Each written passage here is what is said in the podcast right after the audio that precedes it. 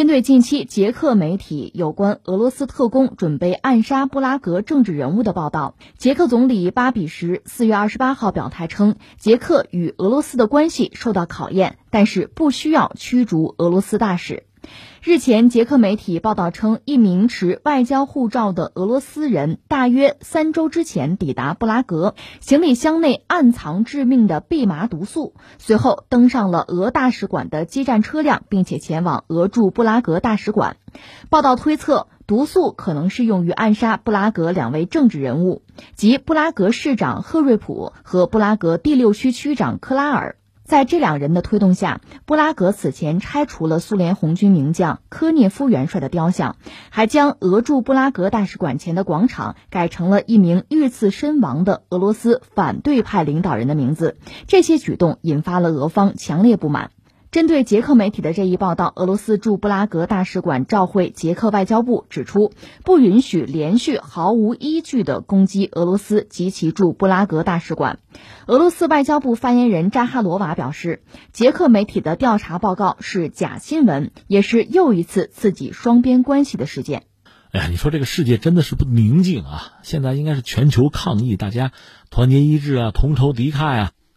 面对病毒啊，去斗争啊，去作战，按说应该如此，可实际上啊，真不是这样，这让人未免感慨和遗憾嘛。就说到，呃，捷克和俄罗斯的恩怨了，这个怎么说呢？说起来还得往远点说吧。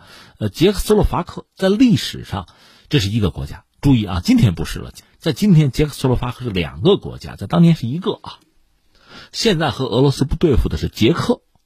当年咱不要太远说了，就是一九三九年，我们知道九月一号是德军闪击波兰，对吧？这个被认为是二战，西方认为二战爆发，实际上在我们看来是欧洲战场战时大规模的爆发。但是在这之前，实际上纳粹就吞并了捷克斯洛伐克，时间应该是在三月份，三月十五号。我记得当时我们的另一个节目《今天大不同》还聊过这个事儿。一九三九年三月十五号，德军是悍然入侵捷克斯洛伐克。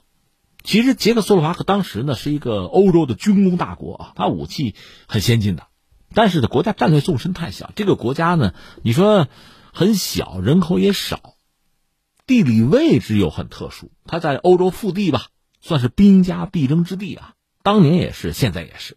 顺便说一句，纳粹当时入侵了捷克斯洛伐克，还有一个趁火打劫的，你说谁啊？波兰。所以我们只能说，当年呢，这个国际政治啊，博弈的规则和今天还真是不一样。有人知道，后来波兰被纳粹闪击之后呢，苏军还和德国军队相呼应，就瓜分波兰。如果你单看这一段历史现实，可能你会有一个正义与否啊，是非与否会有一个判断。但是你往前倒一下，你看一看苏联和波兰的恩怨，那这历史非常悠久了。顺便你再看一看波兰对捷克斯洛伐克的态度，可能。你的态度就会有调整和变化，就当时确实是打成一团糟啊。关键是捷克斯洛伐克被德国占领之后，那也没办法，跟着人家走呗。然后出了一件事儿，我们扯一下哈。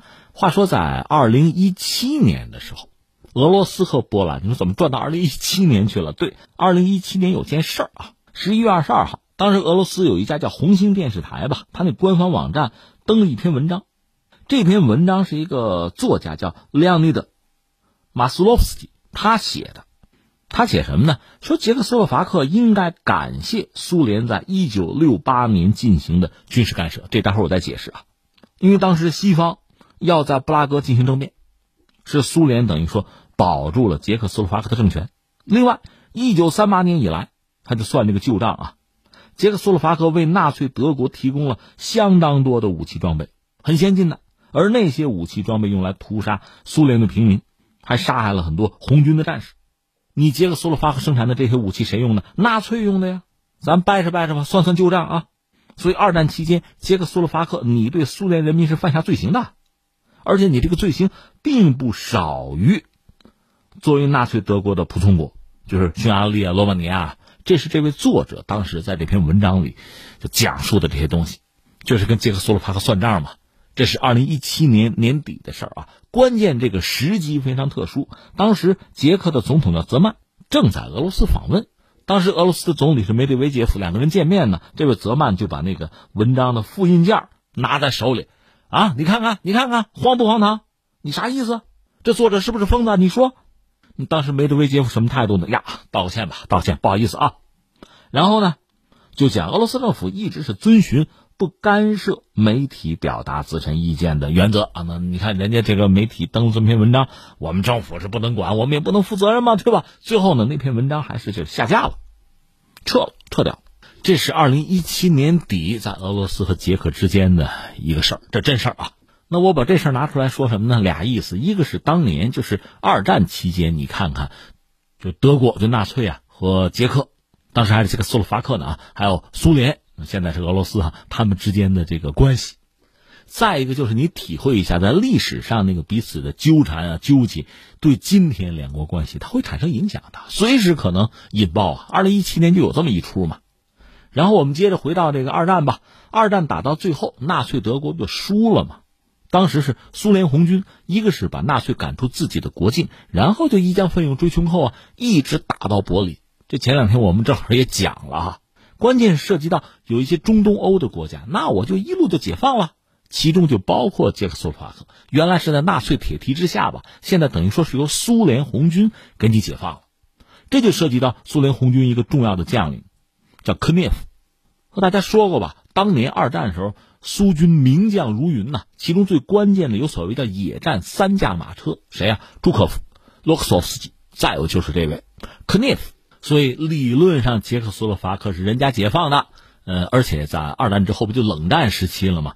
整个捷克斯洛伐克算是东方阵营，所以在他的这个布拉格首都街头吧，立了科涅夫的像，这个一点也不奇怪。其实不单是他。很多当时东欧国家，在首都啊，在最关键的街道上啊，都有苏军将帅的这个雕像。但是，但是苏联解体了之后，就发生一系列的故事。一个是原来苏联那帮加盟共和国里边，很多国家也有这个苏军当年将帅的雕像啊，有一些就要推倒。另外呢，原来东欧国家，这还不是当年苏联那个加盟共和国吧？那他们首都街头有一些苏军将帅的雕像。那咱也推倒吧。二零一九年就有一出，就是捷克首都布拉格，他市政府做了一个决定，就把那个科内夫的像拆了吧，拆了吧，推倒吧。我理解这个事儿，俄罗斯肯定是不高兴，因为毕竟是当年苏联的一个名将啊、名帅啊。但是你想，作为捷克，这时候捷克斯洛伐克已经分家了，作为捷克人家一个主权国家吧，人家干这个事儿，按说你还不好说什么，那只能叫暗器暗憋。但是。巴拉格市政府除了说拆这个雕像以外，还打算在原址啊立一个雕像。这个事儿彻底激怒俄罗斯。为什么呢？他们要立一个人，这个人叫做弗拉索夫，这位和科涅夫基本上算是同行、同事、同僚，也是二战期间苏军一个将领。关键这位是个叛徒。这位弗拉索夫说到底也很能打，也曾经有相当多的战功啊。但最后在一次战役之中吧失手，失手让人家给围了，最后他本人是被俘。他麾下应该是第二突击集团军，是七个师六个旅，十三万人被围，最后突出去一万多人吧，剩下的就全歼了。他本人被俘，被俘之后他就向德军投降了。关键说就是我贪生怕死，我最后投降，我保条老命行不行啊？到这儿，我想就是苏联也好，俄罗斯也好，对他也没那么愤慨。关键是这不算完，他说这么着吧，他就跟纳粹讲，我要建立一个自由民主的俄罗斯啊。我组建一支俄罗斯的武装力量，叫什么？叫俄罗斯解放军，就是对抗当时苏联政府啊。这希特勒一看说：“好啊，可以啊，对吧？来，给枪给枪，就把很多战俘就交给他，组成军队。另外还有在纳粹啊统治范围之内的一些当年那个白俄的残余吧。最多的时候，他这支所谓俄罗斯解放军能有十万人，这就属于苏歼俄歼了呗，伪军呗。这到了一九四五年，你看德国这不行了，这要打输了。”这个弗拉索夫也看得很清楚，怎么办？哎呀，就找自己的退路。当时呢，布拉格爆发了反德、反纳粹的起义，这起义军呢干不过纳粹军队，就向这个弗拉索夫求救，说：“你来帮个忙呗。”这弗拉索夫一看，哎，这可能是个机会哈，他自己手头有军队吧，就帮助了起义军控制了布拉格，然后他就向盟军向美军投降。但是美国人说，我可不趟这浑水，我不不接着你不接着你，得罪苏联人的事儿，我们不打算干。那再然后呢？苏联方面要求，就是捷克，捷克是有流亡政府的，说这个人，这个弗拉索夫，这是我们一仇家，这是叛徒，这人你不许收留。那最后这个人就被苏军抓，然后就给绞刑处死了，是这么个主。所以他在苏联，包括在现在俄罗斯，不管是官还是民，在大家心目之中，这就是个叛徒啊！我不说你贪生怕死也就罢了，你自己想苟活于世，恐怕也没有人会在乎。关键是你还组织一支军队，和自己的祖国去作战，这个伪军当的死心塌地啊，心甘情愿，这人们就接受不了了。那你想，现在布拉格的市政府非要把科涅夫的像给推倒，然后换上他的，你说这俄罗斯能干吗？这事先放在这儿还没有完，我们就说二战结束以后吧，冷战开始，一个是美国，一个是苏联，各自拉了一帮兄弟，就搞两个军事集团去对峙啊，华约、北约啊。那捷克斯洛伐克肯定是属于华约这边，因为他是苏军解放的吧。就在苏联的势力范围之内。到一九六八年，当时捷克斯洛伐克的他也是共产党啊，那个中央第一书记叫杜布切克，就搞政治体制改革，叫布拉格之春呢。这个触动了苏联的利益，所以最后呢，苏军是五十万人，直接进入捷克斯洛伐克，占领首都啊，解除武装，而且逼着捷克斯洛伐克还签了一个就是关于苏军暂时留住捷克斯洛伐克的条约。我在你这驻军了，那当时西方不干，美国就骂说：“你看你这是吧，入侵。”那苏联早有一套词儿等着他呢。哎，你说我，你看看那个韩国，你看看日本，你不是也驻军了吗？你有什么好说？还有欧洲很多国家，德国啊、意大利，你不都驻军吗？你有什么资格教育我呀？哎，就把这个怼回去了。当然，后来我们说苏联解体，大量的不要说东欧国家，就是原来苏联那些加盟共和国，很多国家都开始向西转，靠向西方，倒向西方嘛。那捷克后来也分家，斯洛伐克也分家了，他也亲西方。甚至美国在他那驻个军呐，演个习啊，他是非常积极。这个俄罗斯当然不干了，又没有办法，很不高兴。这别的什么都不说了，现在布拉格市政府推倒科涅夫的像，要把弗拉索夫像给立起来，这俄罗斯真是不能忍啊！这就说到有两个人是布拉格的两名政治人物，一个是布拉格的市长，叫做赫瑞普，还有一位是布拉格第六区的区长，叫克拉尔。这两个人呢？是这个推倒科涅夫的像的这个主导人物吧？另外，俄罗斯驻布拉格大使馆前有一个广场，广场改了个名字，也是用一个俄罗斯反对派的领导人的名字就被刺杀的啊，被刺身亡的，用这么个人的名字来命名，这俄罗斯强烈不满。你说对呀，这不是是找事儿吗？是不是吧？故意的上眼药吗？然后前两天呢，那个赫瑞普就市长啊，这个人也反华啊，他站出来说我是受到人身威胁。嗯，需要警力保护。那个克拉尔也说，我接受警方保护啊，我自己受到俄罗斯人的威胁，有人要暗杀我呀。然后捷克媒体爆料说什么呢？说有一个持外交护照的俄罗斯人在三周前抵达了布拉格，这就是个特务啊，特工啊。他行李箱里面有什么呢？有蓖麻毒素。对什么特工史、特战史啊、军事史感兴趣的朋友，或者说看点什么相关影视作品的，都知道蓖麻毒素是极其有毒性的一种，就特工使用的毒素吧，专门用来暗杀的。特别是在冷战期间呢，有这个东欧就苏东阵营的这特工啊，用这玩意儿实施过暗杀。所以按照捷克媒体的说法，三周之前就有一个特务带着蓖麻毒素就来了，而且当时俄罗斯大使馆有接站的车辆，把这个人就接到驻布拉格的大使馆里去了。